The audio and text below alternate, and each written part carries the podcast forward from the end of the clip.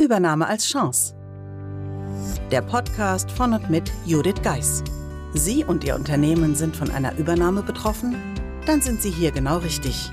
Judith Geis, die Expertin für US-amerikanische Übernahmen im deutschsprachigen Raum, teilt mit Ihnen wertvolle Tipps und Tricks und zeigt Ihnen, wie Sie diese Veränderung für sich und Ihr Unternehmen nutzen können.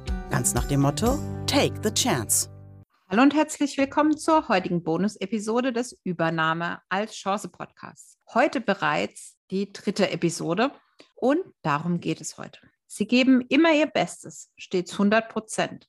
Nun, in manchen Projekten ist dies sicher auch angebracht und wichtig, doch manchmal kann uns der Perfektionismus auch im Weg stehen. Und zwar dann, wenn wir die Dinge zu sehr zerdenken, wenn es einfach kein gut genug gibt und somit ein erstes Ergebnis viel zu lange auf sich warten lässt. Darum geht es in der heutigen Episode mit dem Titel Better Done Than Perfect.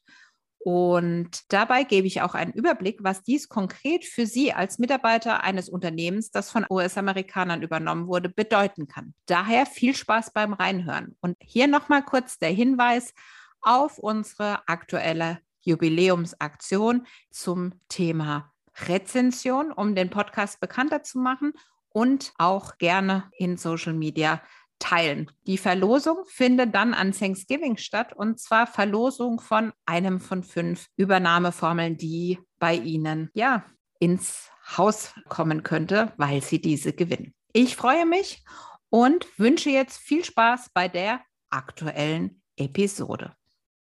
Hallo und herzlich willkommen zur heutigen Folge des Übernahme als Chance Podcasts. Ich möchte heute mit Ihnen über das Motto Better Done Than Perfect sprechen. Better Done Than Perfect ist besser erledigt als perfekt. Was heißt das? Insbesondere wenn Sie mit Amerikanern zusammenarbeiten. Das heißt, dass wir Deutschen vielleicht ab und an fünf Grade sein lassen sollten und lieber über das Ergebnis mit den amerikanischen Kollegen anfangen sollten zu sprechen. Da muss die Tabelle nicht noch in den CI-Farben erscheinen oder die Formatierung perfekt sein. Da muss auch nicht noch die fünfte Person eingebunden sein beim Prozess, sondern schlicht und ergreifend ein erstes Ergebnis geliefert werden, um aufgrund dieser Basis dann die weiteren Schritte abzustimmen. Da muss sich nicht tagelang den Kopf zerbrochen werden, ob man es jetzt in Form von einer PowerPoint präsentiert, einem Excel oder schlicht und ergreifend in Form von einem Gespräch mit den amerikanischen Kollegen abstimmt. Better Than Perfect ist einer der pragmatischen Ansätze der Amerikaner, die wir natürlich aufgrund unserer deutschen Gründlichkeit erstmal erlernen müssen. Denn wir sind es gewohnt, 100 Prozent fertig zu sein und dann erst in die Kommunikation zu gehen. Aber vielleicht sind wir dann auch 100 Prozent falsch abgebogen und das Ergebnis ist nicht das, was der amerikanische Kollege sich von ihnen gewünscht hat. Und nun müssen sie wieder von vorne beginnen. Während, wenn sie erste Lösungsansätze ausgearbeitet haben, sie vielleicht schon mit dem Kollegen hätten Kontakt aufnehmen können und somit erfahren hätten, dass sie leider falsch abgebogen sind.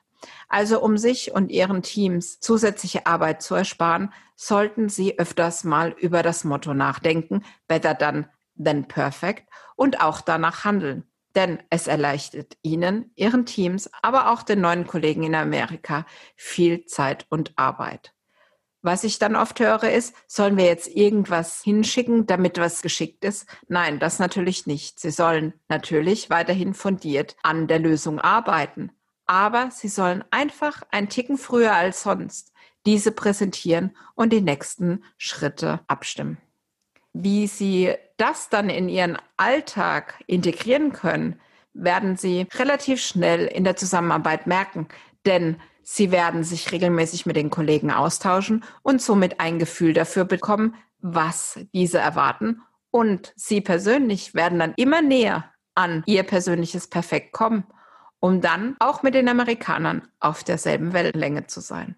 Und nicht zuletzt macht das doch dann am Ende den meisten Spaß, wenn man auf derselben Welle ist und man weiß, woran man bei dem anderen ist. Daher wünsche ich Ihnen heute einen schönen Tag und vielleicht nehmen Sie das gedanklich mit in Ihren Tag, um vielleicht mal wieder nachzudenken, ob man nicht doch vielleicht mal fünf Grade sein lassen kann. Ich freue mich, wenn Sie nächstes Mal wieder dabei sind und bis bald. Wenn Ihnen diese Folge gefallen hat und Sie Tipps und Anregungen für sich mitnehmen konnten, dann freuen wir uns, wenn Sie den Podcast weiterempfehlen. Außerdem können Sie helfen, den Podcast bekannter zu machen, indem Sie eine Bewertung bei Apple Podcast dalassen. Vielen Dank für Ihre Unterstützung.